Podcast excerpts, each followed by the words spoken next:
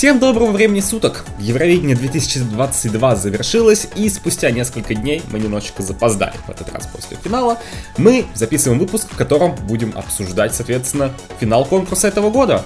Ну и, конечно, с вами подкаст Welcome You, подкаст о Евровидении. И я, Дима Нордстрам, и мой соведущий Евгений Игнатьев, и сегодня, как Дима уже сказал, мы обсудим чем же это все закончилось. Ой, ну, мама. А того... ай, ай, мама, как говорила Ригаберта Бандини, нас сегодня ждет.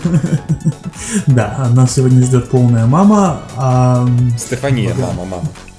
Мама, мама, Стефания.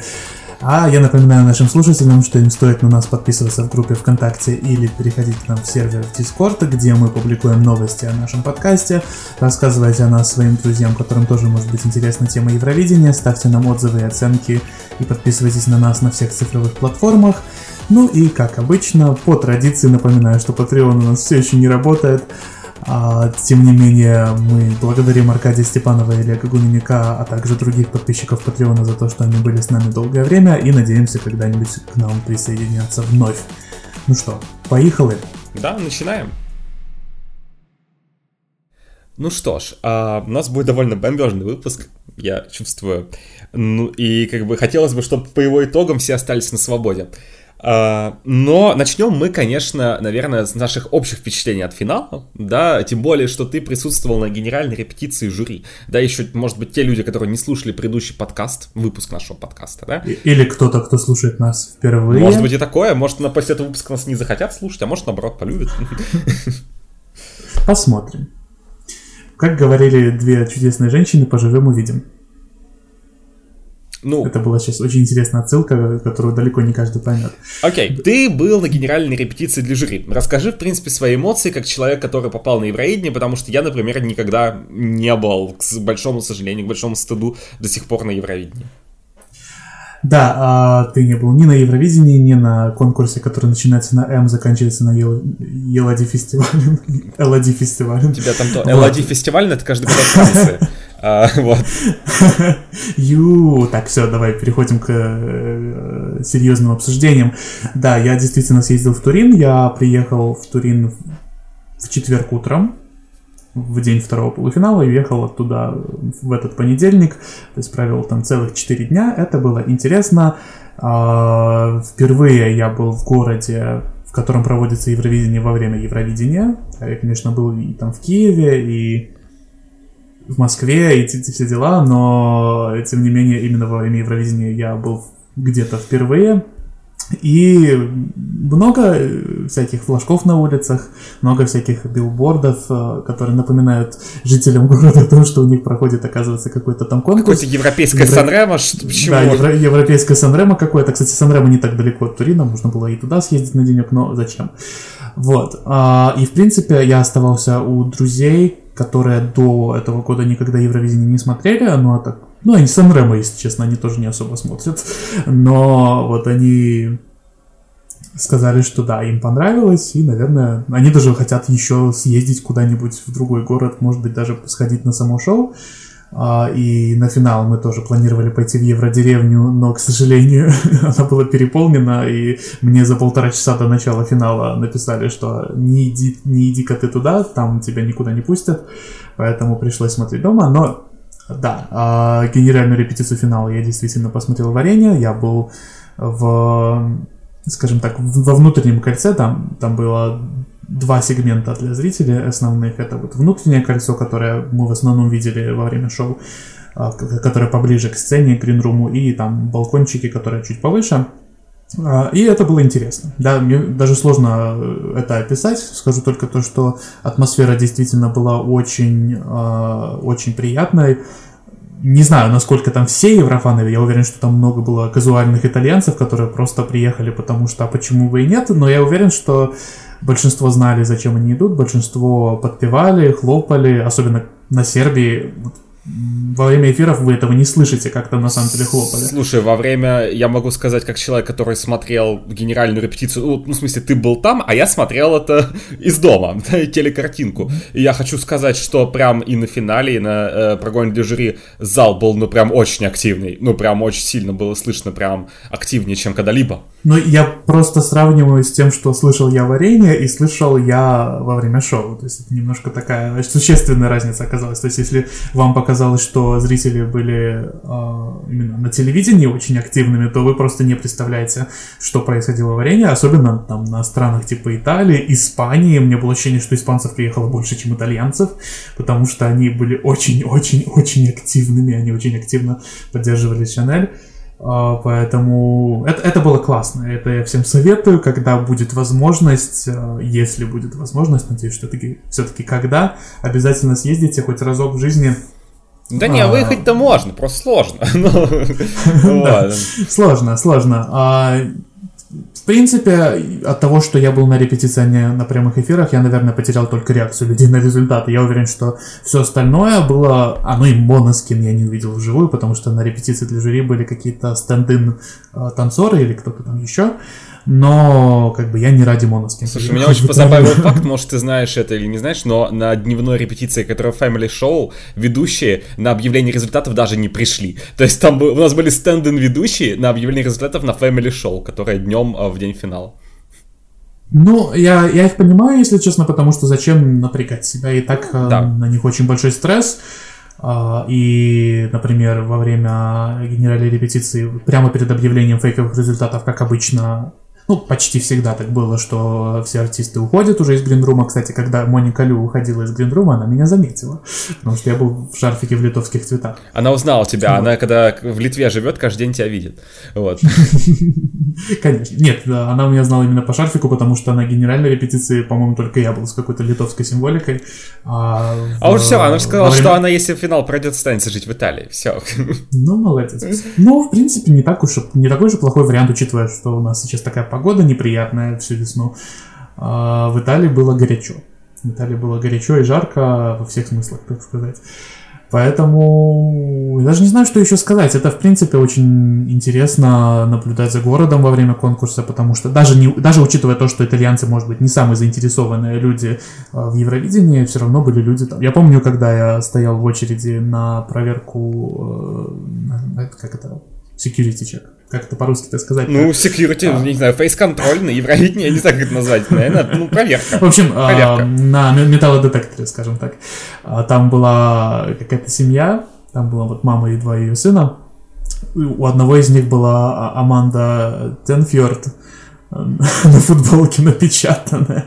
Причем явно итальянцы были, но при этом все равно они очень поддерживали Грецию, видимо. Так что у них даже на футболках была гречанка слэш норвежка напечатана, и это было достаточно интересно. И, в принципе, а, даже ходя... Так, можно сказать по-русски ходя? Да, ходя. Ходя. Ходя по городу, какое-то странное слово, мне не нравится. Можно Нет, все нормально, нормально. Можно, э, да, человек, который набрал 100 баллов на экзамене по русскому в свое время, ну ладно. Э, можно было слышать э, на улицах, как обсуждать Евровидение, прям, даже если э, вы не знаете итальянского от слова совсем. Я не говорю, что я знаю итальянский, он у меня на уровне я выживу в Италии, но, не, но это не точно. Э, все равно можно уловить эти обрывки разговоров, кто там кого смотрит, кто, кто кого поддерживает, кому что нравится, и это было интересно. Ты знаешь, ну, принципе, я, я уверен, вспоминаю свой experience, знаешь, я э, помню, я в 2014 году э, улетал из Берлина, это было э, на следующий день после первого полуфинала. Я, mm-hmm. я, э, мой уровень немецкого был в это время примерно А0, и я э, слышал, как какие-то две молодые девушки, немки, на немецком э, что-то говорили про Евровидение, я прям, я прям слышал, как у них такие глаза на немецкое что-то прямо. Это было очень прикольно, поэтому понимаю тебя. Да, поэтому всем рекомендую этот experience. Даже если вы не пойдете на шоу в арену, а, все равно было бы неплохо побыть вот в гуще событий, там, сходить в Евродеревню, купить себе магнитики. А, правда, на, к сожалению, на просмотры шоу в Евродеревне мне попасть не удалось, я уже сказал почему. Но это было интересно и прикольно. Единственный минус, то, что в Турине не очень развитый аэропорт, поэтому пришлось лететь в один из миланских. А как-то так получилось, что а, время моих полетов и расписание автобусов было не очень хорошо, скажем так, соединено, не очень хорошо их наладили, поэтому мне пришлось некоторое время проторчать в аэропорту. Но я знал, на что я иду. Вот. И бонусом я встретился с двумя замечательными людьми, потому что сразу после генеральной репетиции я пошел в ближайший Макдональдс, чтобы словить Wi-Fi. Передаю привет своему литовскому оператору, который мне не дает пользоваться моим безлимитным интернетом за пределами Литвы, как это делают в остальных странах Евросоюза обычно. Я зашел в Макдональдс, и там мне, скажем так, гордо навстречу ушел Филипп Бедросович Киркоров в золотых шортах и золотой куртке, и, по-моему, в кепке тоже золотой. Прекрасно было. Ну, ему в этом году пришлось как простому смертному, понимаешь? Да-да-да. В общем, это было интересно. Я не сразу понял, что произошло, и я сейчас жалею, что а, скажем так, с нашим, с нашим с тобой кумиром я не сделал ни одной фотографии, а стоило бы. Ты мог сказать ему все, что ты думаешь. Тебе бы за это ничего не было, чтобы тебе... Ему, наверное, в Литву уже въезд запрещен. Вроде бы да. Поэтому... Но я не уверен. Что ты мне сделаешь, я в а, другом городе. Вот, поэтому я только объяснил какой-то итальянской семье на очень ломаном итальянском, что это за человек и какой известный певец в России. Вот. Потому что они были очень в нем заинтересованы, они даже у него спросили, откуда он. Вот. А второй человек, с которым я имел счастье познакомиться, это была Брук из Ирландии, с которой мы после финала, ну уже после настоящего финала, они репетиции случайно оказались за соседними столиками в ресторане. Ну, не ресторане, это была кафешка на улице. Вот, где она и все ее друзья, ее большая ирландская семья, человек 10, наверное, было, они очень весело проводили время и э, время от времени просили зажигалку на сигареты у моей подруги. Вот это было интересно. Мы не сфоткались? Даже фотка есть. Что? Ты, ты не сфоткался с Брук? Или... Я сфоткался, но э, там такая фотка, я тебе ее потом покажу, но выкладывать ее в общий доступ я не хотел бы, скажем так. Она очень интересная. Окей, okay, ты знаешь, я просто... Э, вот ты рассказываешь сейчас про Брук, и э, я вспомнил, как на пресс-конференции после того, как Констракта вышел финал, она сказала, ну, знаешь, таким, э, с таким же э, э, выражением лица и с такой же интонацией, как Катерина Павленко год назад про э, I'm happy. вот. И констрактор просто... Ну, я подумала, что я приехала на Евровидение. Если я не выйду в финал, Турин is nice. Если, вот. В принципе, Но, я, я отдохнула и а, кайфанула. Вот. Я, кстати, тебе пока... прямо сейчас во время записи покажу тебе эту фотку. Сейчас будет live реакция. Я тебе ее отправил в Телеграм, да. Сейчас я включу, посмотрю и... Боже мой. Да. Супер фотка, да? Ну, я могу сказать только одно. That's rich. А, значит... Э... Вот, кстати, насчет, да, насчет того, что Турин is nice, а, я так понимаю, учитывая, что сколько в этом году было таких э, сообщений о том, что участники, не прошедшие финал, смотрели шоу вживую, я так понимаю, проблема а, вот этот выйдем, не выйдем в финал решается так. Они просто бронируют это на всю евронеделю. Если не проходят финал, то они все равно тусят в городе и потом уже в воскресенье, понедельник улетают. Наверное, это логично так делать, даже если ты уверен, что ты никуда не пройдешь. Ну да, почему, в принципе, э, делать по-другому? Тем более, ну, ты знаешь, что еще дело в том, что Турин, Италия, как бы, в крайнем случае, зачем именно в Турине оставаться? Можно, есть, если есть желание, можно еще куда-то поехать, да? Ну, в прошлом году из-за короны это нельзя было сделать, да, там Роттердам, все дела, вот. Хотя мне Мани же рассказывала в том, что она даже во время короны взяла и съездила в Амстердам, чему я очень сильно удивился, потому что, как бы, э, учитывая, что там была история с Дади, да, который в итоге заболел, слег с короны, я такой думаю, окей, окей, а, типа это, это нормально, что участник взял и поехал в другой город, ему разрешили, ну ладно, это год назад. В этом году, к счастью, никто с короны не отвалился. Вот, так, Португалия чуть-чуть. Ну, чуть-чуть, но, там... все хорошо, поэтому, ну и плюс, мне кажется, уже и чуть подзабили на это все, плюс мы и в Италии находились. Да, на самом деле, э, и варенье как бы должны были носить маски люди, когда они выходили э, с сидячих мест должны были подниматься, надевать маску и идти там в, всякие коридоры. Но никто этого не делал, всем было абсолютно все равно на это, и как-то, э, ну, окей. Да, в принципе, на следующий день после и на следующий, через два дня после финала даже поотменяли э, требования носить маски на борту самолета, что мне, в принципе, очень понравилось, потому что сидеть в самолете в маске не очень приятно, как бы говорю из опыта. Поэтому, мне кажется, да. следующее Евровидение, если не случится какой-нибудь очень нехорошей опаньки осенью, я думаю, что следующее Евровидение практически без ковидных ограничений и вряд ли даже будут записывать live on тейпы. У меня было, да, ощущение, а в этом году были какие-то ограничения, вот я подумал. Ну, э, не было стоячей зоны, наверное, да, вот это вот. А, кстати, насчет стоячей зоны, я вот во время просмотра полуфиналов, я что-то как-то не въехал. Оказывается, вот эти люди, которые стояли прямо у сцены, не, не стояли, сидели, это, оказывается, были обычные зрители. Это были не члены делегации, которые просто подошли поближе. Там были места прямо. Да, я был уверен, что так и есть. А ты думал, что... А я просто не понял, как люди туда получали билеты, потому что во время покупки билетов там не было такой опции купить билеты у сцены. А, а ты когда покупал? В первой волне или... Да, во время первой. Может быть, они позже просто выложили билет. Не знаю, может быть, какие-то, не знаю, ну, как всегда, проплачены. Может, пресса, быть, конечно. Это, это могли. Агая выдать. У нас же Агая любит специальный там пакет получать тоже. Хотя не знаю, как это сейчас функционирует, но в любом случае. Ну вот, да, мне, кстати, вот, наверное, единственное, что не понравилось, это то, что никакой прозрачности на этот счет нет. То есть, как бы я, когда пришел, я был уверен, что, ну, вот есть вот это первое кольцо, второе кольцо, места там, места без э, без вида на сцену тоже прекрасные были. Интересно, как там людям смотрелось.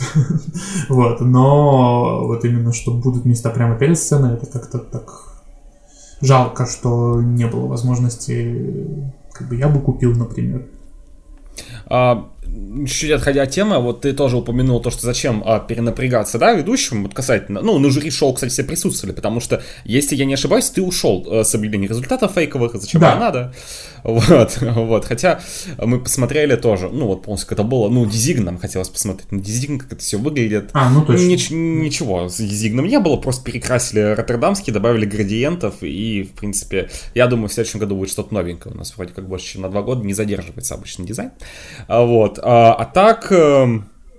Так, в общем и целом, э, ничего такого на жюри голосования не было. Самое интересное, помнишь, лет 10 назад прямо на генеральных репетициях для жюри отрабатывали такие ситуации, когда если какая-то страна отвалится. То есть я помню, например, там видос из Баку, что, э, по-моему, э, глашата из Грузии, там женщина отвалилась. Вот, и прям Йонола mm-hmm. Сант прорабатывал этот, они прорабатывали этот сценарий, что, возможно, супервайзеру придется объявлять баллы.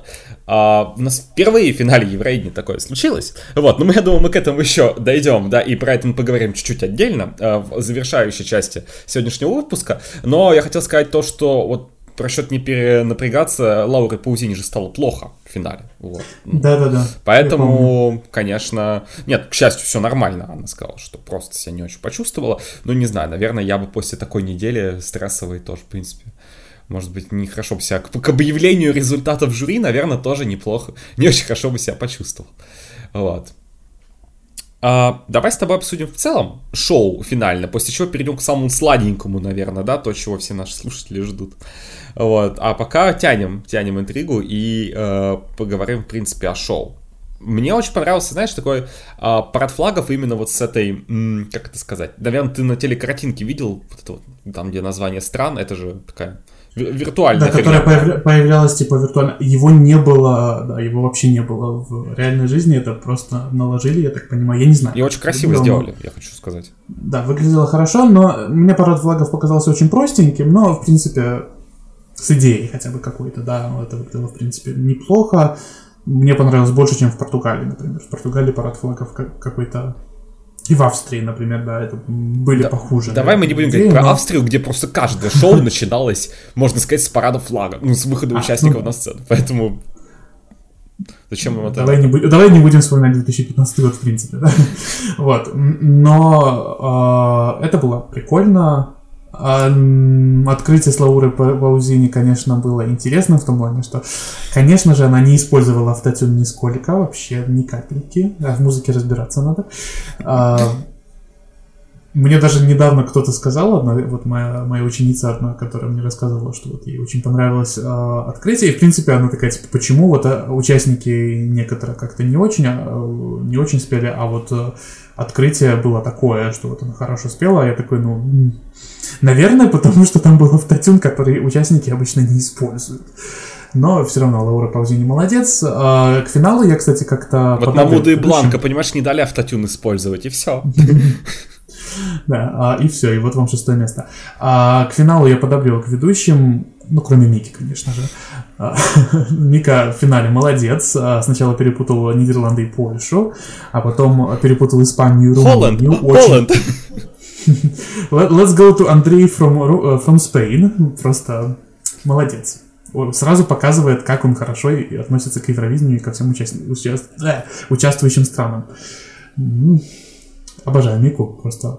Как, как же я был рад, что я увидел его интервал-акт вживую. Вы не представляете. Зачем было вам релакс, если там не было релакс Take It Easy? Нет, так у нас же была Грейс Келли. Ну хотя бы Грейс Келли была, ладно, хорошо. бо- более знаменитая песня. Но во все равно. Оказывается.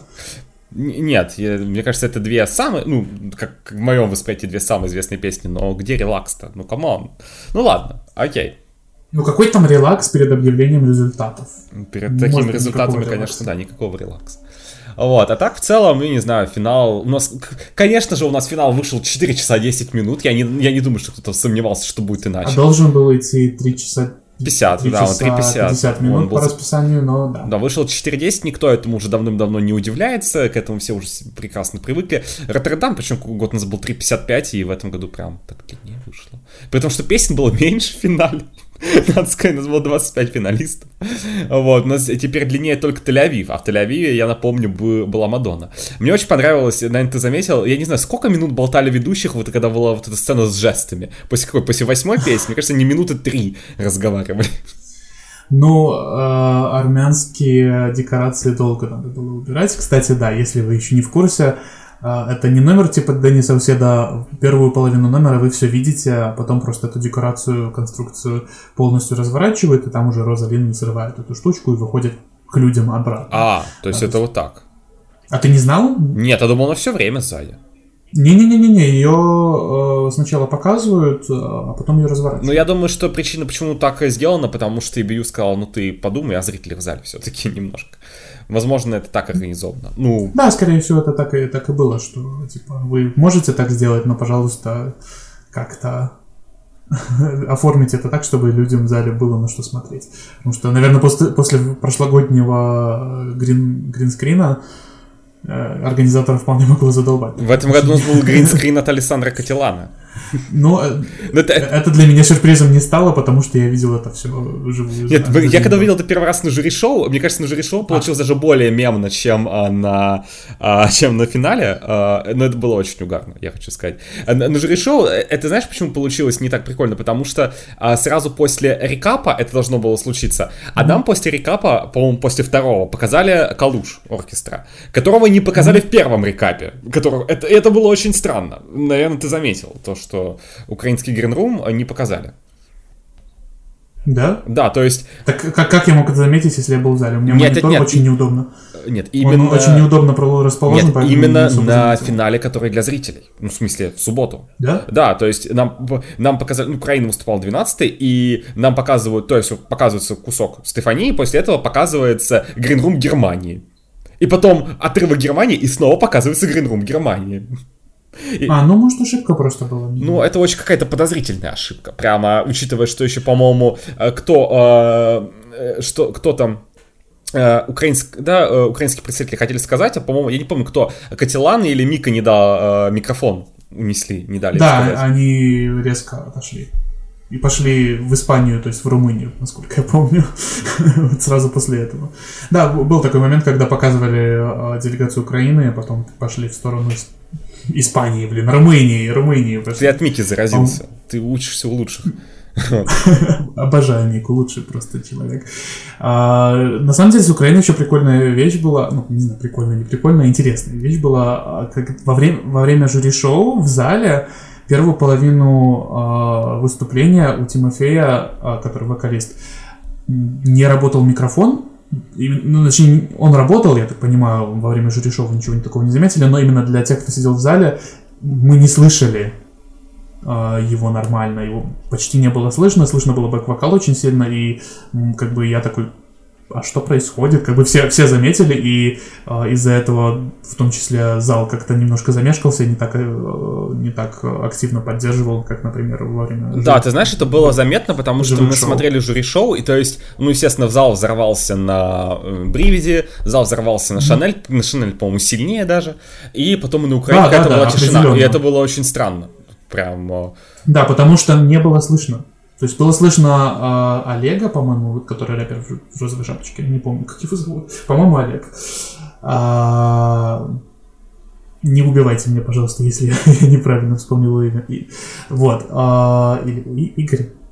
Ладно, не, давай, не, давай не будем позориться. А... Да, давай не будем позориться дальше. Вот. И рэп было слышно хорошо. То есть, как как и ожидалось, но вот именно вокал не было слышно до, по-моему, второго куплета. А, не второго куплета, а второго припева. Вот э, в, в последние моменты, да, было все нормально слышно. Первую половину песни что-то было не так.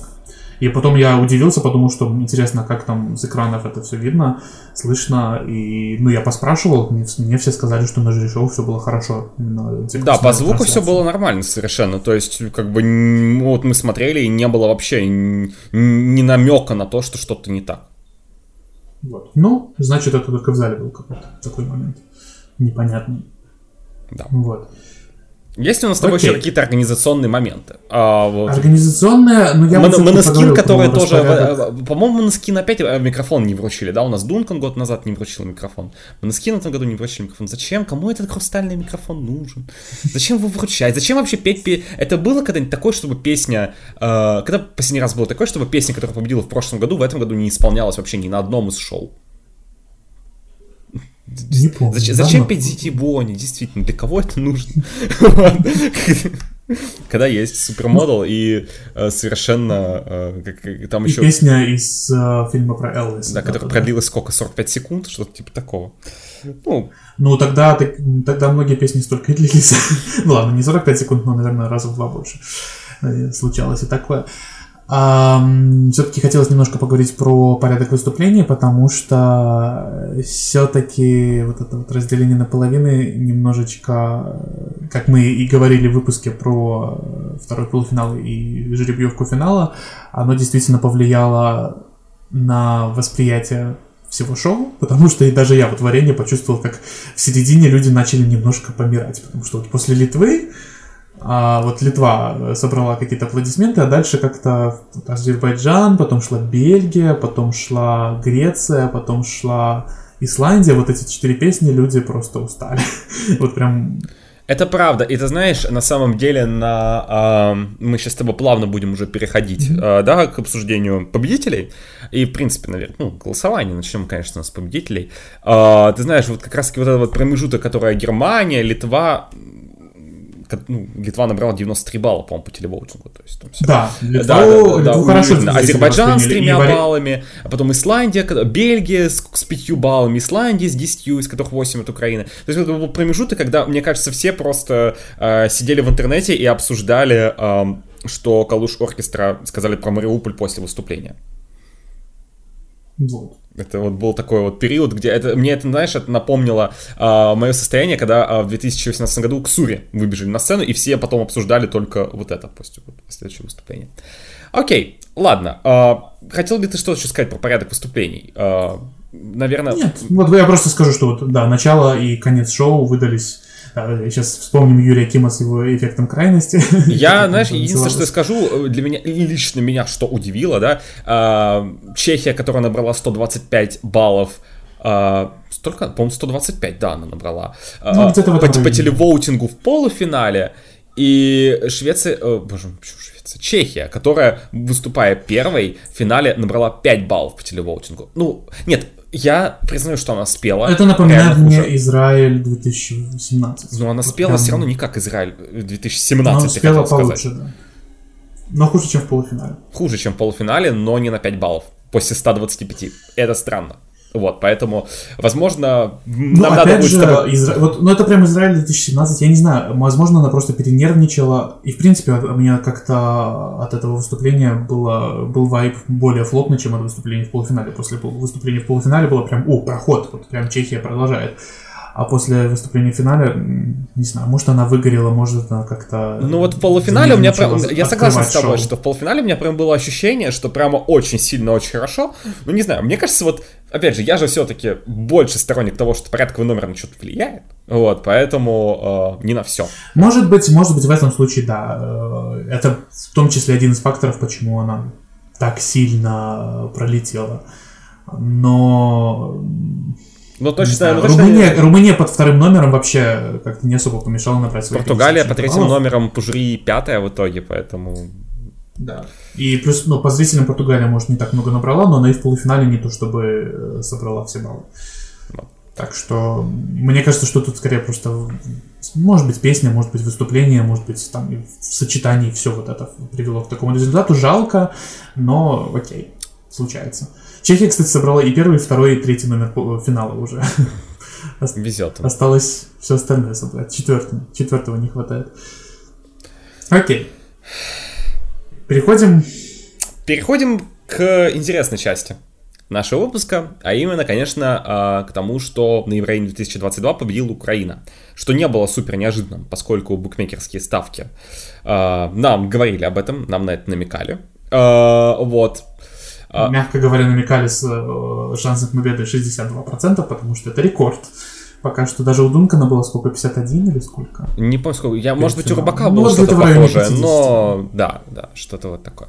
А, вот, а, поэтому я, в принципе, следил, знаешь, меня именно во время финала интересовали передвижения по ставкам второе, третье, четвертое место, потому что, э, как ни странно, Великобритания начала краснеть после своего выступления, а Швеция очень сильно зеленеть, и, по-моему, там ставки закончились на том, что Швеция 14%, Великобритания 6%, вот, что интересно, вот, но, э, как вышло, так вышло, значит, э, как бы так, э, значит, вы понимаете, что говорить мы будем, будем довольно аккуратно, да, про всю эту победу в целом. Сдержанно. Да, в целом, э, по ряд причин, например, потому что я нахожусь в Москве, э, Значит, э, в первую очередь, наверное, и я, и ты хотим поздравить Украину с тем, что это уже третья победа. Ну, это, э, ты знаешь, у некоторых э, таких стран, как Норвегия и Дания, и, и Италия, на секундочку, на Евровидении три победы. Украина, начиная с 2004 года, уже в третий раз выиграла на конкурсе. То есть это прямо сильно, э, надо отметить.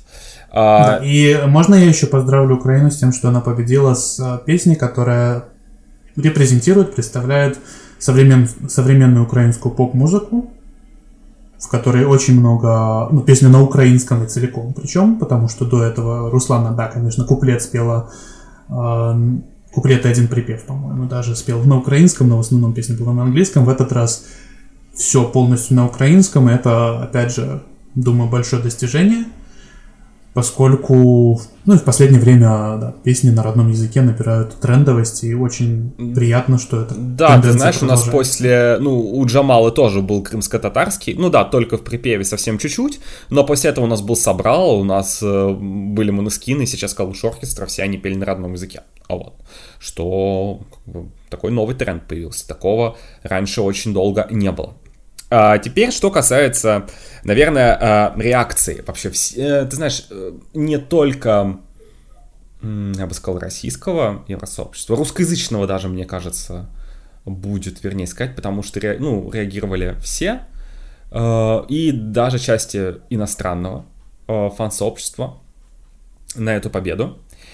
То есть, наверное, стоит нам с тобой сказать то, что мы с тобой прекрасно осознаем, что Политическая ли это победа? Ну, наверное, да. А, в смысле, не наверное, а я, например, считаю, что так и есть. Но здесь вопрос, помнишь, у нас был выпуск про политику, который мы записывали год назад, где мы с тобой объясняли нашим слушателям, что невозможно, нет такой сферы жизни, в которой ты можешь взять, которую ты можешь изолировать и убрать из нее политику. Ты не можешь... Особенно, когда э, разговор идет о событии международном, в котором участвует целый континент. Да, Нет, континент ты света. не можешь жить в вакууме. Если вы хотите, чтобы на конкурсе, как у нас очень много говорят, это же конкурс без политики. Евровидение же должно быть без политики. Евровидение действительно будет без политики, если вы поместите Евровидение в вакуум э, изолируете всех, и, я не знаю, э, я прочитал один интересный комментарий, я не буду скрывать, что я всегда, например, был сторонник того, что, в первую очередь, конечно, надо, надо фокусироваться на песне, ну, Вот э, это мое такое убеждение в рамках э, Евровидения. И в какой-то момент времени я вообще считал, то есть я сейчас так не считаю, но в какой-то момент времени мне раньше казалось, что было бы вообще очень круто, если бы мы убрали название стран, если бы были только песни. Ну, понятно, что э, можно еще сказать, надо, чтобы еще все на английском пели. Нет, у меня такой мысли не было.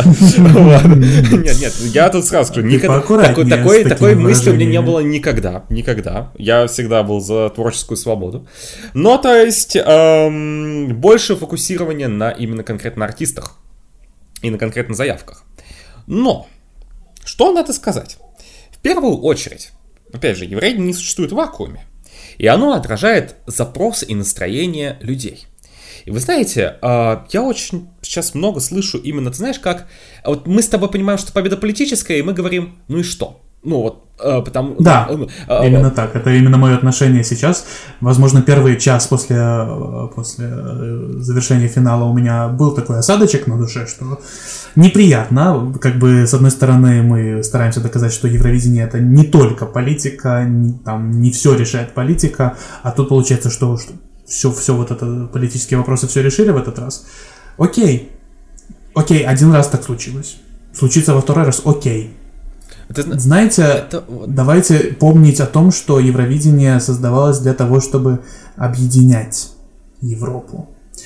И то, что случилось, вот эти 439 или сколько 439 баллов, баллов по телевоутингу, это символ единения Европы в том числе. Да, мы можем сколько угодно говорить о том, что Евровидение должно быть более серьезным соревнованием, но, а, как говорила прекрасно, ну, это персонаж, конечно, Филиппа Барк, а, кто смотрел палеозойские мелодии фестиваля 2015, может вспомнить, кто это такая.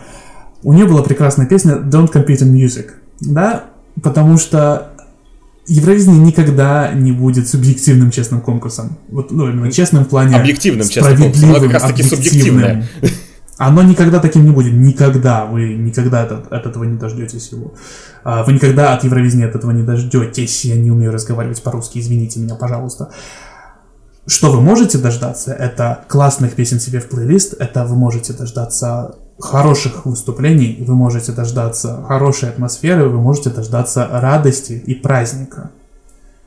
Вот этого можете ждать от Евровидения. Ждать честных и объективных результатов ни от зрителей, ни от жюри вы не можете. И нет смысла в этом. Но... Ну, особенно, когда на нас очень сильно влияют определенные события. А, ты знаешь, особенно, наверное, стоит упомянуть, что подобного, э, ну, вот подобного рода победы я могу вспомнить в истории евреев, наверное, две. Вот в этом году, ты понимаешь, очень, а, очень людям не нравится жить в моменте. Потому что, извини меня, когда мы с тобой будем сидеть через 20 лет и говорить о Евровидении 2042, условно говоря, а, после, э, в, в котором, если ни один конкурс снова не отменится, а как пока практика отменяется они из-за пандемии, вот, исключительно, вот, и будем надеяться, что никакие конкурсы не отменятся, у нас после 2022 а, года будет еще 19-20 победителей. И ты знаешь, а, в ретроспективе, через 20 лет мы подумаем, да, Украина выиграла в 2022 году, и ты знаешь, и никто из нас не скажет то, что это было несправедливо. И никто из нас не скажет, что это вообще было как-то грустно.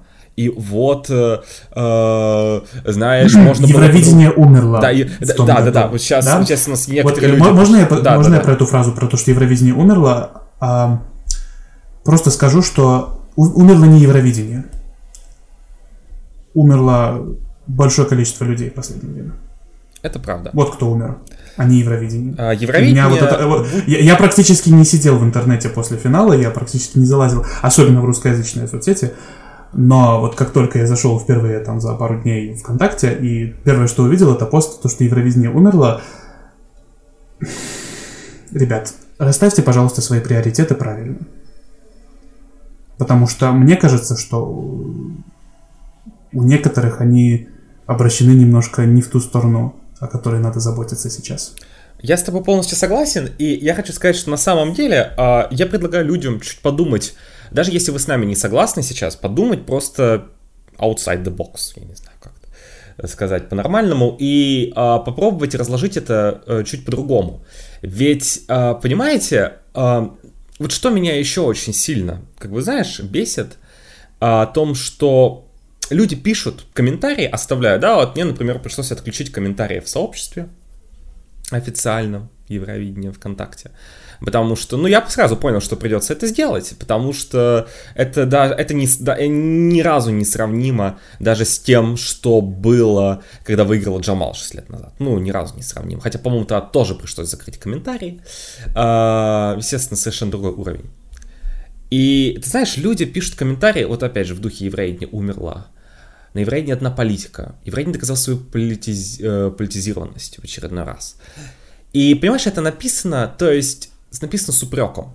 То есть Евровидение, знаешь, упрекают в том, э, что, ты знаешь, его зрители взяли. Вот это момент, который мне нравится больше всего.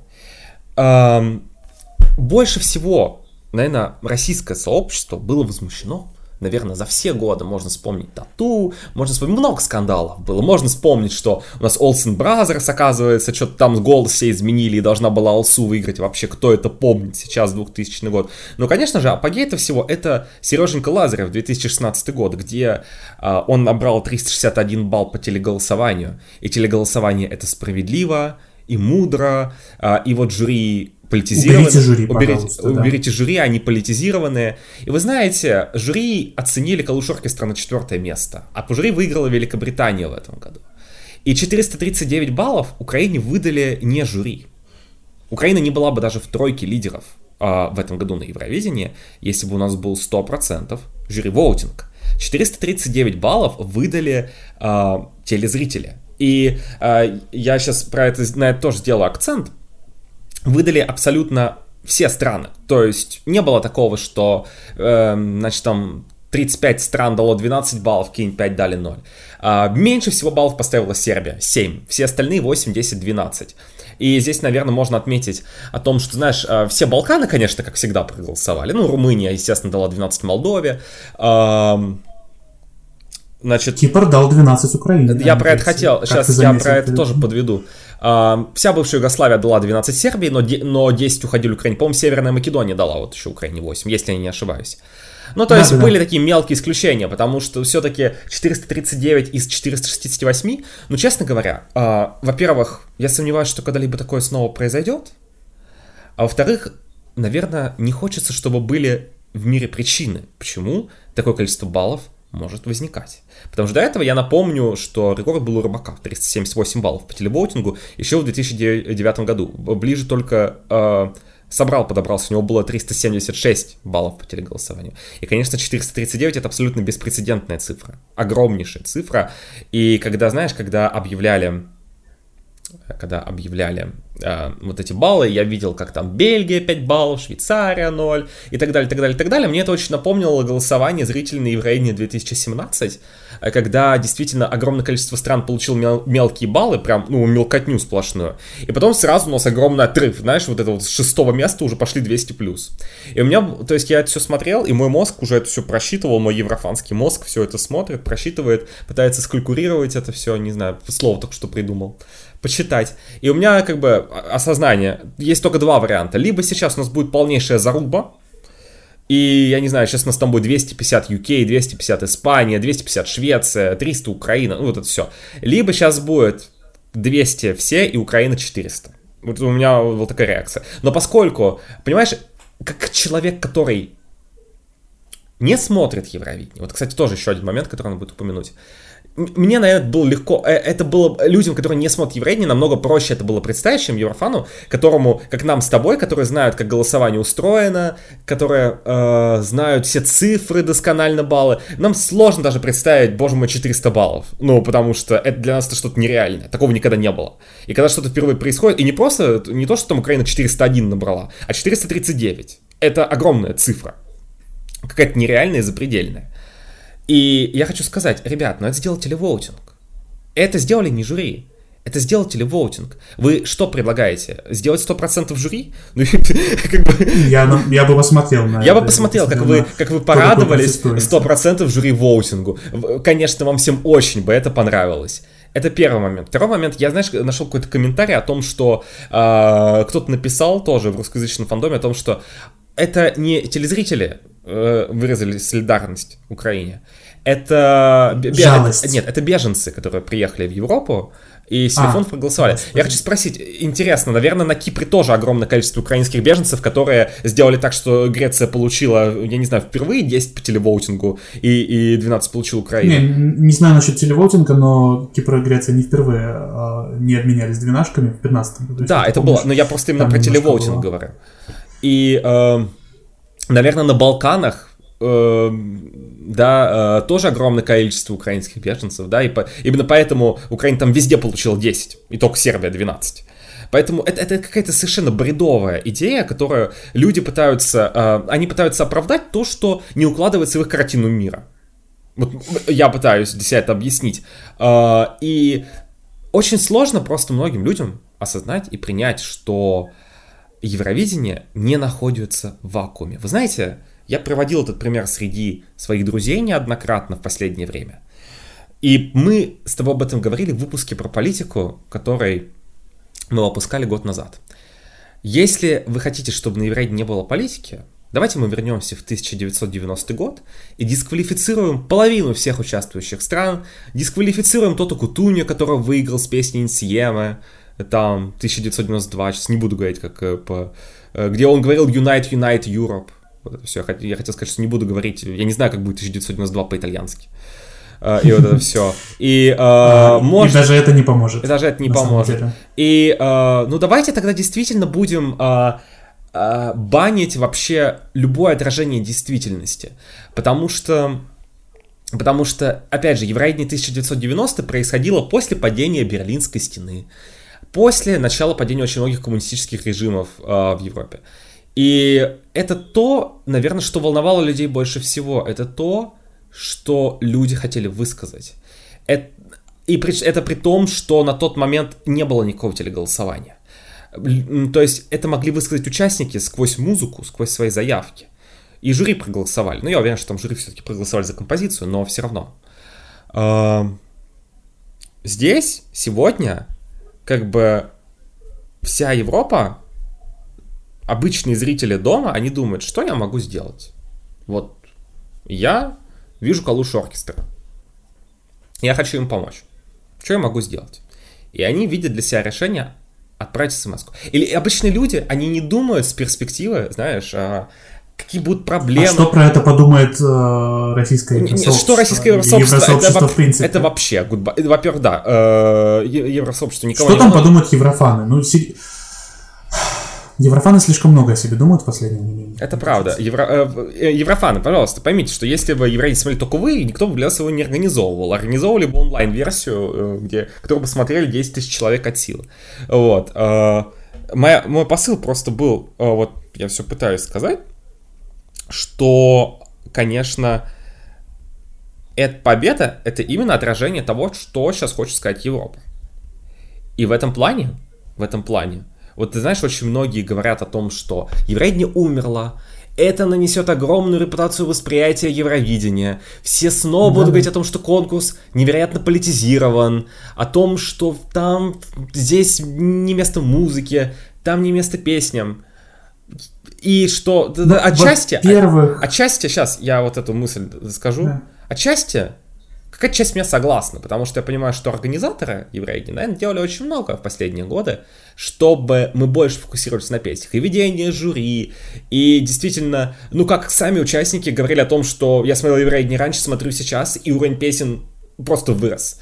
Но в то же самое время я понимаю, что вся Европа спустя много лет будет говорить, это был абсолютно правильный победитель. И по-другому быть не могло. Это было самое правильное решение, которое только могло быть. И поймите, никто через 25 лет, да даже не через 20, даже через 5 лет, когда у нас будет 5 новых победителей, когда мир тоже будет другим через 5 лет, очевидно. Он и 5 лет назад был другим. И не бывает так, что мир не меняется. Никто не будет по крайней мере, в тех участвующих странах, которые были на Евровидении, а все-таки сейчас у нас получилось так, что, ну, в целом на конкурсе остались страны, у которых, ну, скажем так, придерживаются одной линии, я бы сказал так. Примерно, у... одних, Примерно одних да. ценностей. Ни у кого из них не будет сомнений в том, что эта победа абсолютно правильная и абсолютно справедливая.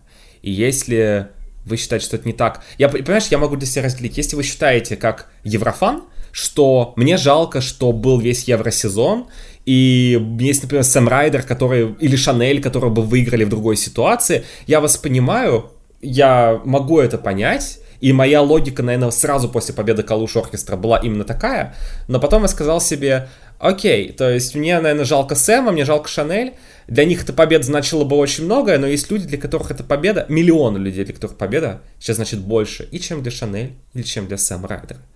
И если это настоящие прекрасные артисты, они справятся и со своими вторым и третьим местами в их карьере. А... И используют их правильно и да. себе на пользу. Да. А эта эм, победа, опять же, я повторюсь, всеми будет восприниматься как... Ни, никто не будет говорить, вот, на Евровидении сплошная политика, поэтому в 2022 году победила Украина. Никто не будет так думать. Я говорил о том, что да, если вы еврофан так думаете, ну, э, окей, я, э, и вы, если вы еврофан, который говорит, вот меня только это смущает, в том, что вот я смотрел э, весь евросезон, за этим всем наблюдал, и вот, вот так. Это одно дело. Если вас возмущает, я сейчас, ну, я говорю очень аккуратно, вы понимаете, мы не можем говорить всех вещей. Э, если вас возмущают некоторые другие факторы, ну, я желаю вам удачи как бы желаю вам удачи. Ну, На самом деле я уверен, что и через пять лет будут люди, которые продолжат кричать на всех углах, что э, на Евровидении все решает политика и т.д. и т.п. Они всегда были, они есть и будут. Но сначала, вот да, тоже первое время, сразу после результатов, я немного был обескуражен. Да, то есть мне показалось, что не очень классно тот, вот тот факт, что победила заявка, которая, возможно, в каких-то других обстоятельствах не победила бы, возможно, это не очень классно. Но с другой стороны, у нас нет других обстоятельств. У нас есть только такие обстоятельства, и после общения с некоторыми другими людьми, более казуальными зрителями, более такими людьми, которые не настолько заинтересованы в Евровидении, как я, например, я понял, что просто не было другого варианта. Не было вот конкретно в тех обстоятельствах, которые сложились на данный момент в нашей, скажем так, действительности, уже не будем говорить про эти параллельные миры, но вот именно в нашем таймлайне, да, не было другого варианта, и ну, по-другому быть просто не могло. И среди большинства своих знакомых, более нейтрально относящихся к Евровидению, то есть которые, которым все равно на Евровидении по большей части, кроме Мая, их все устроило. Их вообще не смутил тот факт, что это может быть политическая победа. Да. Они, многие сами голосовали. Просто потому что конкретно вот в этот вечер субботы 14 мая они посчитали, что именно так и должно быть. Если вы считали, что должно было быть как-то по-другому, вы могли, ну, да, я понимаю, что э, слушатели из России и Беларуси не могли голосовать, но тем не менее, те, кто мог голосовать, и те, кто хотел, чтобы было как-то по-другому, голосовали за другие заявки. И поэтому Окей. у нас у нас топ э, сложился. Это не так, что мы узнали, что Украина выиграла, и на этом игра не закончилась. У нас есть полный да. рейтинг, полуфиналы. Фина... А, кстати, полуфиналы, где, извините меня, Швеция выиграла э, с, э, с результатом, который не сравним с тем, который, с которым Украина финишировала на первом месте в первом полуфинале. Там Коронели Джейкобс чуть ли не результат Костова получила. Поэтому, вот, на секундочку. Поэтому, опять же, если вам победа Украины испортила конкурс, я советую вам еще раз подумать, почему Украина победила. А, ты знаешь, есть еще один момент, который хочу сказать. А, о том, что а, Украина не вы, знаешь, Украина не выиграла с песней а, Intelligent Music Project Intention. А... Да. А... Я сказал в начале выпуска, ну не в начале, в начале обсуждения победителя, то, что Украина победила с песней, которая репрезентирует современную украинскую поп-музыку, э, включая в себя и национальные, и современные элементы, рэп. Кстати, по-моему, у нас никогда песня с рэпом не побеждала. Это правда. Я вот да, как-то подумал, вот у нас впервые победила песня Ты знаешь, у нас второй например. год подряд победил коллектив. То есть, понимаешь, такое очень... А это тоже... У нас было, по-моему... Группа, в принципе, резко побеждает. У нас, по-моему, да. вот после э, до Моноскин были только лорди. Прям вообще после этого коллективы не побеждали. Здесь два года подряд. То есть это уже довольно интересно. Про языки мы с тобой уже сказали. Но я хочу сказать одну простую вещь. Даже если вы считаете, что... И я, в принципе, так считаю. В том, что телевоутинг проголосовал э, в качестве солидарности, телевоутинг проголосовал так, как ему хочется. В качестве поддержки. В качестве поддержки. Не жалости, качестве... не жалости и не снисхождения. Я хочу на это обратить внимание, потому что эти два слова, жалость и снисхождение, то, что Украине подачку сделали. Я очень хочу поспорить на эту тему очень долго, но я предпочитаю считать, что это была поддержка и солидарность. Вот. А, я хочу сказать, вы знаете, посмотрите на э, стриминговые платформы. Я сомневаюсь, что абсолютно любая песня, которая поехала от Украины, выиграла. Это первый момент. А, я очень в этом сомневаюсь. И вы знаете, вы, а, люди действительно могут голосовать из-за поддержки, но, знаете, слушать те или иные песни за поддержки их никто не заставит. Мы слушаем то, что нам хочется, мы добавляем в плейлист то, что нам нравится. И а, Калуш Оркестра и Стефания занимают наверное, сейчас, ну, вот из тех еврозаявок, которые в этом году есть, одни из первых мест во многих странах, я, если сравнивать с другими э, еврозаявками по количеству стримов. Поэтому, ну, мне кажется, на этом как-то можно эту дискуссию завершать. Потому что, опять же, если бы Украина выиграла с песней, я, ну, опять же, я сказал, ну, Ready the Show — это одно дело. Но здесь мы потенциально имеем ситуацию, где, наверное, ну, я считаю, что эта заявка и так бы, скорее всего, финишировала в, в топе 5. Поэтому эм, я не вижу причин э, каким-то образом кричать о том, что еврея умерла, э, независимо от того, какую точку зрения вы занимаете, независимо от того, во что вы верите, э, что вы там, сколько лет вы смотрите Евровидение и так далее, и так далее, и так далее. Но в конце концов, ты знаешь, сам последний момент, наверное, все знают, что я, те, кто нас слушает, я не люблю победу Сальвадора Собрала, вот вообще. И для меня, наверное, это большая загадка. Почему? Потому что хоть мы с тобой стараемся не раскрывать, как бы, да, наше мнение насчет песен в подкасте, но, пожалуй, все португальские заявки после собрала мне нравятся. Просто все, ну, там, то или, да и некоторые в той или иной степени. И очень многие до. Насколько я помню. Очень многие до. И ты знаешь, когда Собрал выиграл, я себе сказал, ну окей, в следующем году будет новое Евровидение, будет другой победитель, который мне понравится. Ну, и все. И ты и, на этом сказочка закончена. Поэтому, ну, ну, так, понимаете, ну, бывает, не может быть такого, что каждый год будет выигрывать только то, что вам нравится. Ну, да. ну так... И говорит то, что Евровидение потрачено. Почему оно потрачено? У вас есть целый евросезон с кучей отборов. Очень много отборов в этом году. Прослушайте их все. Я, например, так сделал и собрал себе чудесный плейлист, в котором куча песен есть все, я их буду слушать, я ими буду наслаждаться, я буду следить за артистами. Окей, победила не та заявка, которая мне нравится. Плевать. У меня большинство годов заканчивается тем, что побеждает заявка, от которой я... Ну, окей, Хочешь, она, я, я она нормально, я но не, мой, своим, не на мой вкус. Я скажу так, я поделюсь mm-hmm. своим личным experience'ом, опять же, хотя это... Нет, я думаю, надо это говорить в подкасте или нет. А, какие э, места заняли... Говори. Такие песни, Говори. Какие песни были... Эм, ну, короче, скажем так мой топ-3 этого года весь попал в топ-5 но не выиграл. вот скажем так. Как я должен себя чувствовать? вот, но что-то не похоже на то, что я помираю и говорю, что Юрай не умер. Поэтому, ну... Окей, я, мне кажется, мы сказали довольно много. Я надеюсь, что а, вот вроде мы, так сказали, да, говорили довольно расплывчато, и Роскомнадзор не придет. Мы сразу говорим то, что мы обсуждаем исключительно Евровидение, исключительно песни, вот, поэтому, товарищ майор... Даже песни мы не обсуждаем, мы обсуждаем Евровидение, Евровидение поэтому, товарищ майор, да. не сочтите за грубость, мы просто любим Евровидение и просто обсуждаем его. Вот, э, вроде пока оно еще экстремистским не признано, и надеюсь, не будет таковым признано. Вот, а то будет мне довольно обидно, что я столько лет жизни потратил на этот конкурс. Вот, окей. Что можем с тобой сказать по поводу... Как мы можем еще подвести? А, давай поговорим про другие результаты, потому что все-таки у нас не только победители есть, у нас есть и а, целая турнирная таблица. Я, например, хочу обратить внимание на то, что мы угадали топ-5. По сути, а мы, мы когда Да, мы угадали, мы назвали э, в числе возможных победителей вот а, Украина, Швеция, Великобритания. Ты назвал Испанию, я еще добавил Сербию.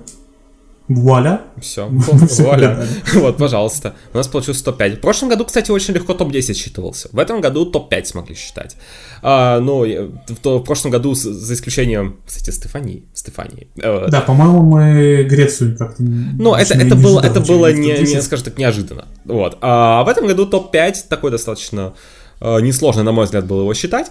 А, и э, для меня, наверное, самый большой сюрприз в том, что, знаешь, до конкурса я думал о том, что констракта — это путь Маниже. В итоге констракта — это путь Шума оказался.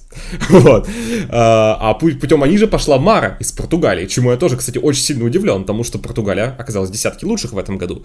Я хочу... Ну, в основном благодаря жюри, хотя я уверен, что и зрителям она бы ну, пришлась по вкусу, на самом деле, если смотреть на, на стриминг, на то, как ее смотрят на ютубе, слушают. Нет, нет, она же по зрителям тоже финал проходила-то. То есть здесь никаких да, вопросов. Как бы, просто, в комби... просто не так уверенно. Да, да, просто в комбинации пятое место жюри, я не помню, какое у нее по зрителям, вуаля, девятое. Ну, где-то серединка, 15 или 16. Да, что, в принципе, да. для Португалии занять девятое место, это, ну, это супер учит, ну, в прошлом году никто не верил в The Black, The Black Mamba, и они заняли 12 и у Еврофанов тоже сгорело все, что могло сгореть, по-моему.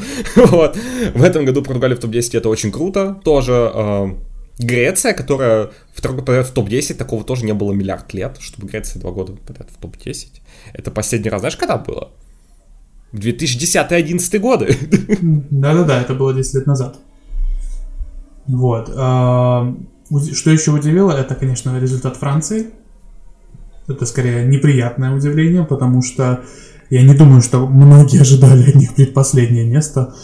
Вот все-таки после конкурса, не после конкурса, после отбора Франции, я помню реакцию еврофанов на эту песню, как она взлетела достаточно высоко во всяких топерах. А, грустно, Грустно, что так получилось, но надеемся, что Францию это не сильно обескуражит и что они продолжат как-то более ответственно относиться к выбору заявки, потому что, ну, если так подумать, это впервые с 2015 года, когда Франция оказалась внизу. И как бы тут скорее исключение, чем правило, и надеемся, что да, Франция это, это наверное, самый большой сюрприз для меня вообще финала. Да, это было очень неожиданно. Никто, мне кажется, не ожидал. Все, просто, ну, нет, мне кажется, ноль человек из ста, если бы мы опросили, сказали бы, что Франция займет 24 место в финале. Это прям было очень да. неожиданно. В смысле, я могу поспекулировать насчет, почему это произошло, что, может, они не очень хорошо спели, но та же Пи Мария вроде тоже не очень хорошо спела и получила 36 баллов по телевоутингу в полуфинале, а тут и жюри, и зрители все как бы завалили Францию. Хотя Франция... Это при условии, что Франция спела для жюри лучше, чем для зрителей, насколько я помню. Да, кстати, Франция, Не знаю, как это звучало на, на камерах, но... Я вам хочу сказать, что, вы знаете, у нас это такие отрывы там ботами, что Германия, например, в топ-20 по телевоутингу. Франция тоже. вот. Э, так что... Да, тот случай, когда мы с тобой, чтобы хотя бы как-то себя порадовать, можно смотреть не на балла, а на места. Хотя, опять же, там это уже такая ситуация, особо ни о чем нам не говорящая. Вот. Э, что еще по результатам такого прям? Что у нас... Э, ну, давай еще обратим внимание на то, что Великобритания и Испания в топ-3. Да. Мне кажется, это тоже очень неожиданный момент. Э, не часто такое происходит в последнее время, мягко говоря. Я рад. Я рад, что Бенидорм Фест э, обернулся удачей для Испании. Да. И я очень рад за Шанель, которую очень сильно гнобили испанские еврофаны после отбора. Я надеюсь, что они... Ничего, зато теперь она лучше, теперь она богиня, теперь она должна была занять второе место вместо Великобритании. Теперь она получила от королевского двора, значит, там поздравления тоже. Ну, Испания, как всегда, в своем духе, естественно. Вот, я хочу сказать, что Шанель, которая 3%, ну ладно, ладно, справедливости ради, 3,97, э, по-моему, у нее было на песне по телевоутингу. Я хочу сказать, что, конечно, Энтон Шунгейрос, и уж тем более Ригаберто Бандини вряд ли бы заняли третье место на Евроине. Мы, мы наверняка не знаем, но что-то мне подсказывает, что вряд ли эти заявки заняли бы третье место на Евроине. Так что можно сказать, что Бенедорм Фест доказал, что он может выбрать правильную песню для... Мое любимое слово конкурентоспособную в рамках Евровидения. А Великобритания, конечно, шок-контент просто. Ну, я очень рад. Прямо взрыв. На самом деле, лично я был не сильно впечатлен его выступлением, но я рад, что другие впечатлились. Окей. Замечательно, я, я рад за Великобританию, я надеюсь, что это хорошо заткнет э, рот всем тем, кто говорил, что нас не любят из-за Брексита. Нет, нет, нет, нет, я уже нашел, э, подожди, я уже нашел комментарий на каком-то сайте, где кто-то из британцев написал, что а, после Брексита 0 баллов, как только мы, а, как только в свете последних событий мы поддержали Украину, мы получили а, вот то, что получили. Ну, Ясно. Спасибо за интересный пост. Молодцы. Нет, нет, на самом деле есть отдельные такие личности, а в целом Сэм Райдера там на британском телевидении уже просто расцеловали, рейтинги там прекрасные, э, по-моему, что-то там какой-то был очень важный футбольный матч в Британии, который на 2 миллиона меньше просмотров собрал, чем Евровидение в этом году, так что все хорошо. Грэм Нортон там в восторге. Все-таки, понимаешь, уже люди, э, за, сейчас простите за мой французский, но Романи, да, также будет Великобритания по-французски, как-то да, так. Да, да. Вот, люди уже не знают, что это за страна, когда, ну, когда бельгиец назвал 12 баллов Великобританию. И уже... Франция тоже. Да, и все такие, это, это? Это, это Румынии 12, что ли, или что это? Э, да, кстати, о Румынии. Вот второй номер никак не помешал. Я, я тоже раньше в подкасте сказал, что второй номер в Румынии никак не помешал набрать 53 балла по зрителям, что уже много для Румынии последние годы. И, в принципе, я посмотрел чарты Румынии в Spotify, и они очень хорошо слушают песни с Евровидения в этом году, по крайней мере, по... вот, что на самом деле удивительно, потому что смотрели финал Евровидения, по-моему, 350 тысяч человек в Румынии что уже в два раза больше, да, чем это уже в два раза больше. в прошлом году. Я надеюсь, что Румыния продолжит нас как-то радовать и более стабильно участвовать в плане прохода в финал. И это... рейтинги вернутся я... к... Обидно, когда 20-миллионная страна почти не смотрит конкурс.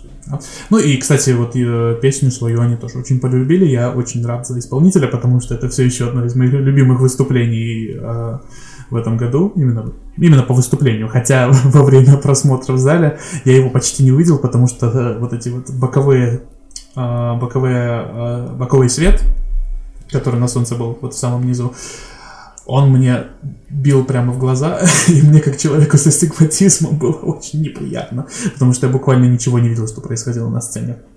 Вот. А, что еще сказать-то? По поводу результатов. Давай поговорим про дисквалификацию жюри. О, Напоследок, наверное, мы можем про это поговорить. Да. Потому что мы как-то обошли эту тему стороной. На самом деле это мутная тема, потому что на самом деле... Пока что ничего не ясно. Да, даже на момент записи подкаста мы записываем его 18 мая вечером. Три года назад в этот день выиграл Дункан, год назад в это время мы дождались Евровидения, впервые за два года. Вот. А в этом году мы записываем подкаст. И в этот день. И пока ничего не ясно. Ясно, что Европейский вещательный союз что-то подозрительное обнаружил в результатах. И, э... Да, это самое интересное, то что пока ни Европейский вещательный союз, ни э, делегации или там вещатели стран, которых дисквалифицировали жюри, особо ничего прозрачного и понятного не публиковали. На самом-то деле это все очень как-то, э, так, знаешь, мутненько. То есть, по-моему, даже Европейский вещественный союз не указывал, какие именно страны дисквалифицировали. Это уже еврофаны сами Нет, а, но они не, они не указали, но, скажем так, это было легко определить, потому что баллы жюри этих стран просто не выложили. вот в этом плане. Э, это было довольно легко понять. Плюс потом страны сами начали, ну, которые, которых я затронул, сами начали выпускать поголовно стейтменты о том, что они не понимают понимают, что а, происходит. Слушай, а ты видел этот видос с литовского ТВ? А, не литовского, а с румынского. Нет, я не видел, а что там? Ой, сейчас расскажу. Короче, а, значит, румынская глава делегации, они притащили Урса с собой тоже на, на ТВ. В общем, румынская глава делегации, которая, скорее всего, ничего не понимает, что происходит, потому что она была в Турине все это время, и она не знает, что происходило с румынскими жюри. А, она там по какой-то заготовленный текст зачитала про то, что во время эфира некоторые страны э, давали тайные сигналы насчет того, что что-то не так, и что их жюри заставили, там, поменяли и заменили или заставили за кого-то голосовать. И а, в качестве примера они привели Литву. которая во время голосования показывала тайные знаки, что литовское жюри заставили голосовать за Украину или что-то такое. Короче, это, это прекрасный, прекрасный момент. Я тебе потом отправлю это видео, и, наверное, можно... Ты, ты знаешь, меня очень было. сильно позабавило, что э, некоторые российские средства массовой информации написали о том, что э, значит, э, Румынии, которая, у которой 12 баллов, естественно, были Молдове, потому что, извините меня, когда э, участвуют в, в, в песня, в которой строчка «Кишинев, Бухарест», и у Румынии дает 0 баллов ей, Я ни, в жизни не поверю в это. То есть понятно, что там баллы были как-то изменены. Э, ну вот, соответственно, Румыния одна из этих стран. Но прикол в том, что, да, и в итоге Румыния отдала 12 Украине. Но прикол в том, что, например, Грузия отдала из-за этих изменений Украине 6, а хотела дать 12. То есть как бы здесь такое возмущение очень в разных местах разное. История очень мутная, и, наверное, она даже больше мутная не в том, что такое произошло, в смысле, такое происходило раньше. И просто последний раз, вот, по-моему, в 2015 году с Северной Македонией еще с кем-то такое было. Черногория. И Черногория, да, по-моему, это так было. И а, просто это было на финале, и нам сразу после финала об этом сообщили, сказали, и как-то погрозили пальчиком. То есть да, а, еще, по-моему, с Грузией в 2014 году была история, там просто у всех э, пяти жюри... там разные, я не помню, по-моему, вещатели Черногории и Македонии просто не дали голоса жюри, они просто дали э, в Европейский вещательный союз голоса зрителей, а, а у Грузии дисквалифицировали жюри, потому что... Там топ-8 идентичный был просто Топ-8 идентичный был. Это... Ну и в 2019 году Беларусь, как вы помните. Ну, Беларусь это, ладно, это отдельная история, э, поэтому уже не будем сейчас зацикливаться на этом. Не такая, как здесь в конечном ну, такая в том плане, что все равно баллы э, скомбинированные получились, только что-то куда-то они там не туда ушли на живом шоу. вот, наоборот, вышли.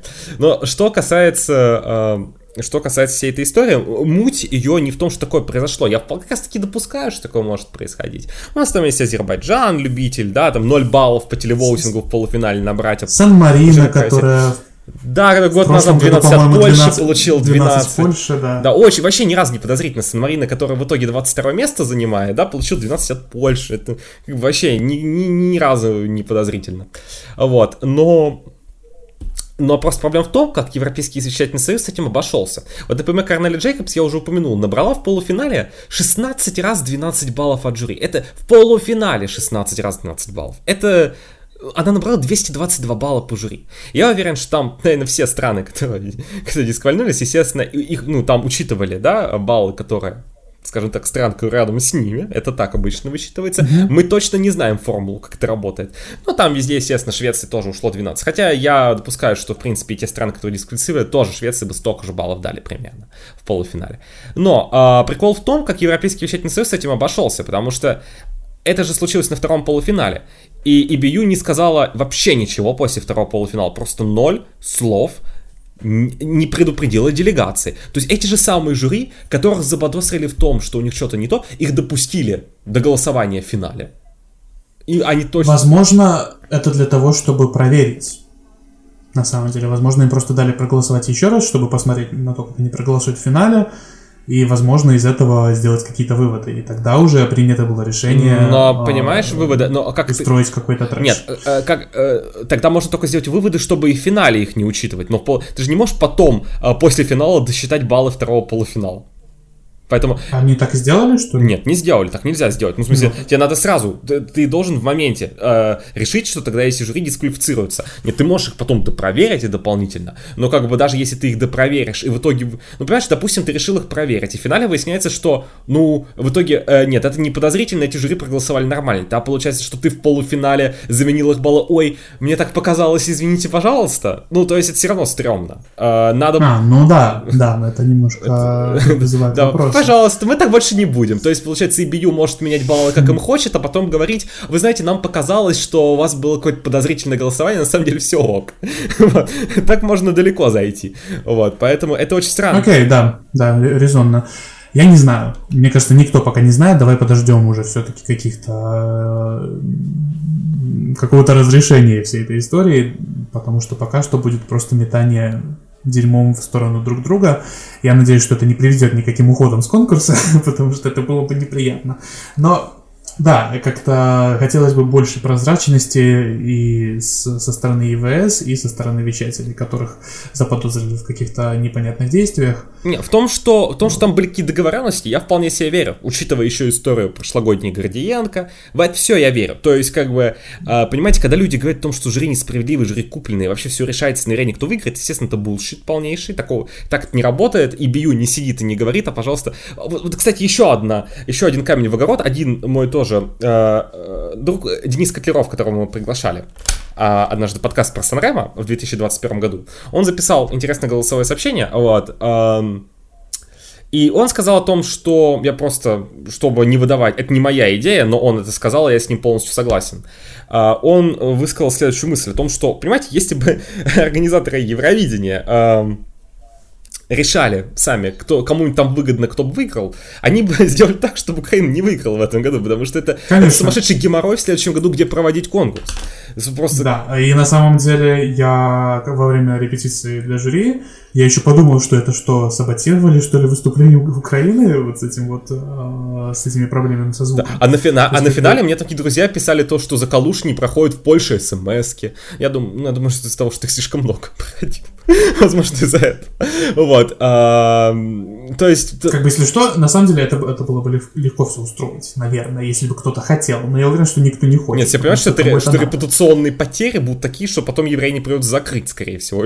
Либо очень сильно долго долго очень сильно придется отмываться. Ну, в смысле, это такой скандал, от которого вы не, не отмоетесь потом. Ну, скандал, который именно рукотворно организаторами. Когда кто-то в смысле договаривается, э, не организатор, я в это вполне себе верю. Я это допускаю. Не факт, что это было, я не держал свечку, но я допускаю, что это могло произойти. И я просто жду больше разъяснений от IBU, потому что на данный момент история стрёмная именно с точки зрения того, что нам не дают достаточное количество фактов. Что-то там они... Я только надеюсь, что сейчас не будут пересчитывать опять все баллы, а то у нас уже есть практика. Давайте сначала на, на, на э, живом шоу объявим одни баллы, а через неделю все пересчитаем и выяснится, что у нас там второе место уже другое, и это тоже тоже у нас другое. Ну, в общем, не люблю, когда такое происходит. Давайте уж все-таки что-то зафиксируем. Просто пусть EBU объяснит, что именно подозрительное было, и в первую очередь этим самым вещателям тоже объяснит, потому что... Э, Судя по всему, они не понимают. Да, они реально не понимают, что происходит. И мы тоже не понимаем, что происходит. И вообще это очень мутная дичь. И так... Все мы Ксении, которые не понимают, что происходит. Да, и такого быть не должно, э, потому что мы получили вот этот, опять же, эту историю, где у нас Мартин Астрадаль от трех стран объявлял голоса, а, сказали то, что есть проблемы. Вот, кстати, очень некоторые люди сказали то, интерпретировали это, что проблема с соединением, там, там, problems with connection. Это неправда. Астердаль такого слова не говорил. Он очень... Он поступил как самый мудрый политик. он сказал о том, что у нас есть проблемы, поэтому балл объявлю я. А какого рода проблемы? То есть, ну, первая реакция, в смысле, ну, я не знаю, хакерская атака. вот, об этом были слухи какие-то, о том, что... Кстати, возможно, потому что даже в статье Википедии написано нет. А, что была хакерская атака. Да, нет, но понимаешь, многие... и хакерская атака, и поэтому глашатые именно тех стран, которые, э, баллы которых вот сейчас заподо... заподозрили, что там не то отвалились. Причем глашатые... Ну окей, да, я, я имею в виду, что чисто теоретически хакерская да, атака да, да. была возможна, это... но вряд ли в этом случае. Это была моя первая мысль во время страны, шоу, да. во время живого шоу, потому что э, самое веселое, что стейтмент они выпустили еще финал не закончился, они уже выпустили стейтмент, что э, вот есть страны, 6 стран, что-то там пошло не так. И э, просто получилось так, что глашатые в этих странах-то ждали, чтобы они объявили 12 баллов. И прикол был в том, Да-да-да, там есть это э, видео с Александрой Стен, которая вроде как должна была в этом году объявлять баллы Румынии, которая типа накрасилась, очень хорошо оделась, и потом, когда ей сказали, что э, она не в эфире, она такая, типа, не могу поверить. Да, и прикол, видимо, в том, что именно эти страны, ну, в смысле, там же 6 стран, отвалились 3. Видимо, три страны, которые не отвалились, а, глашатаем не сообщают балл от 1 до 10 жюри и делегация. Mm-hmm. Им сообщают только 12, им надо объявить только 12 баллов. И поэтому, когда им сказали, объяви эти 12 баллов, и они совпадают с тем, что там жюри насчитали за сутки до этого, делегация знает. Mm-hmm. Кстати, хороший вопрос. Глава делегации знает, какие баллы там жюри насчитали? Я, например, я, если знает, я очень удивлен. Это как-то для прозрачности не очень. Ну окей, это уже другая тема для дискуссии. Uh, все, как бы, они ничего не заподозрили. Им сказали объявить 12 баллов, и все окей. А, но когда... Вот так с Польшей, например, произошло, потому что, конечно же, была Ида Новаковская, которая вручила 12 баллов Калуш оркестра, была очень рада. Если бы там что-то насчитали другое, э, очень вероятно, да, что как бы Иду бы тоже отключили от объявления баллов.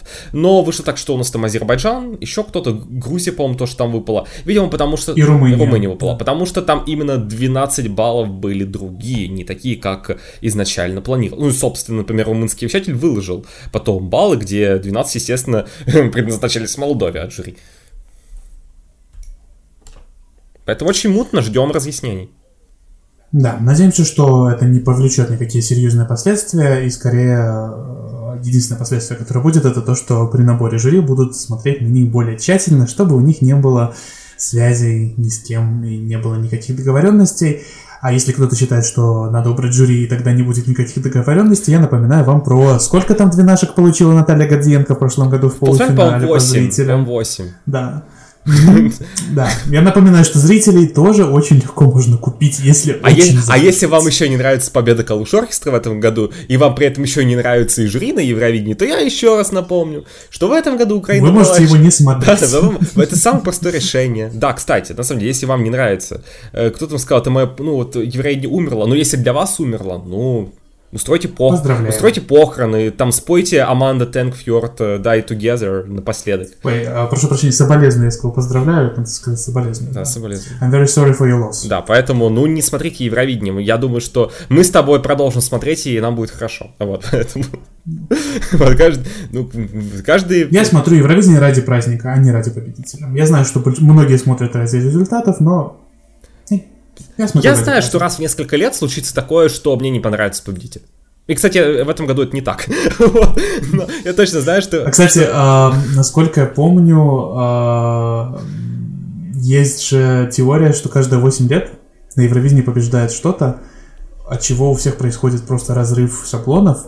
Вот сейчас это были Калуш Оркестра, в прошлый раз это была Кончита, а до этого были Лорди, а до этого была Дана Интернешнл. А до этого Тота Кутунья, да? До этого Тота Кутунья, которая наверняка как бы тоже можно назвать политической а, а, да. Кстати, вот ты ранее в подкасте ты сказал, что а, вот ты считаешь, что было две политические победы. Какая вторая? Ну, это, да, это Италия? Нормально. Ну а какая еще может быть политическая? А, ну, хорошо, можно еще, ну, можно еще притянуть за уши «Ла-ла-ла» Испания 68 год. Но в смысле песня-то не политическая, там ситуация просто непонятна, что, -то, что там и как. Вот, но я, я к тому, что э, такие ситуации могут происходить, но не так часто происходят. И дай бог, чтобы таких ситуаций, чтобы э, не происходило, да, вот.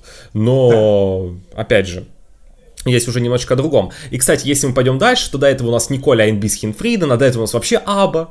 вот, каждые 8 лет. так что там можно далеко уйти. А, дальше, а можно пойти еще дальше и сказать, что вот смотри, у нас Руслана выиграла, а, был конкурс 15 мая, Джамала выиграла конкурс в ночь на 15 мая, Калуш Оркестра конкурс в ночь на 15 мая. вот, ну, так можно очень далеко уйти. Э, поэтому... Вот, вот такие у нас теории заговоров и закономерностей.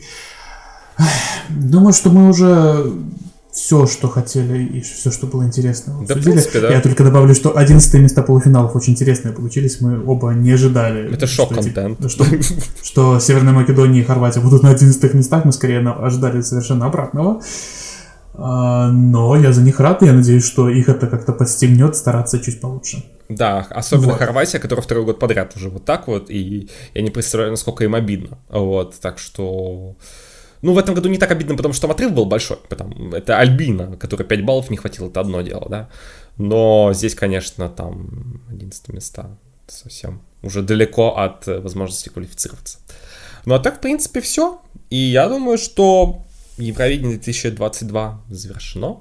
И остается только две интриги, как э, разреш... ну, соответственно, где пройдет Евровидение в следующем году, эта интрига уже Евровидение 2023. А, конечно, мне, мне лично интересно, что нам скажут по поводу этих шести стран, и за сколько Калуш Оркестра разыграют на аукционе свой хрустальный микрофон.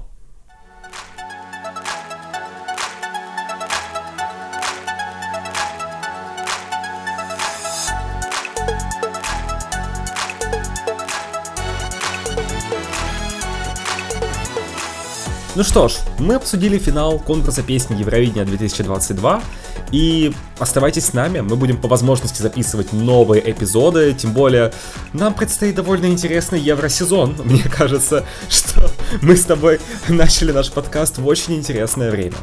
Ну, мы начали его достаточно давно, просто третий сезон у нас немножко выдался скажем так, с кочками. Я имею в виду, что мы начали во время короны, а теперь мы не знаем, где будет конкурс следующего года, так что в этом плане Евровидение сейчас довольно насыщенное неопределенностью. Ну, а для того, чтобы вместе с нами пройти этот путь, подписывайтесь на нас ВКонтакте или приходите к нам в Discord, чтобы следить за новостями, рассказывать о нас друзьям и так далее и тому подобное. Когда-нибудь вы сможете подписаться на наш Patreon, но пока что в России он недоступен. А... Усё? До встречи. На этом все. До встречи. Пока-пока.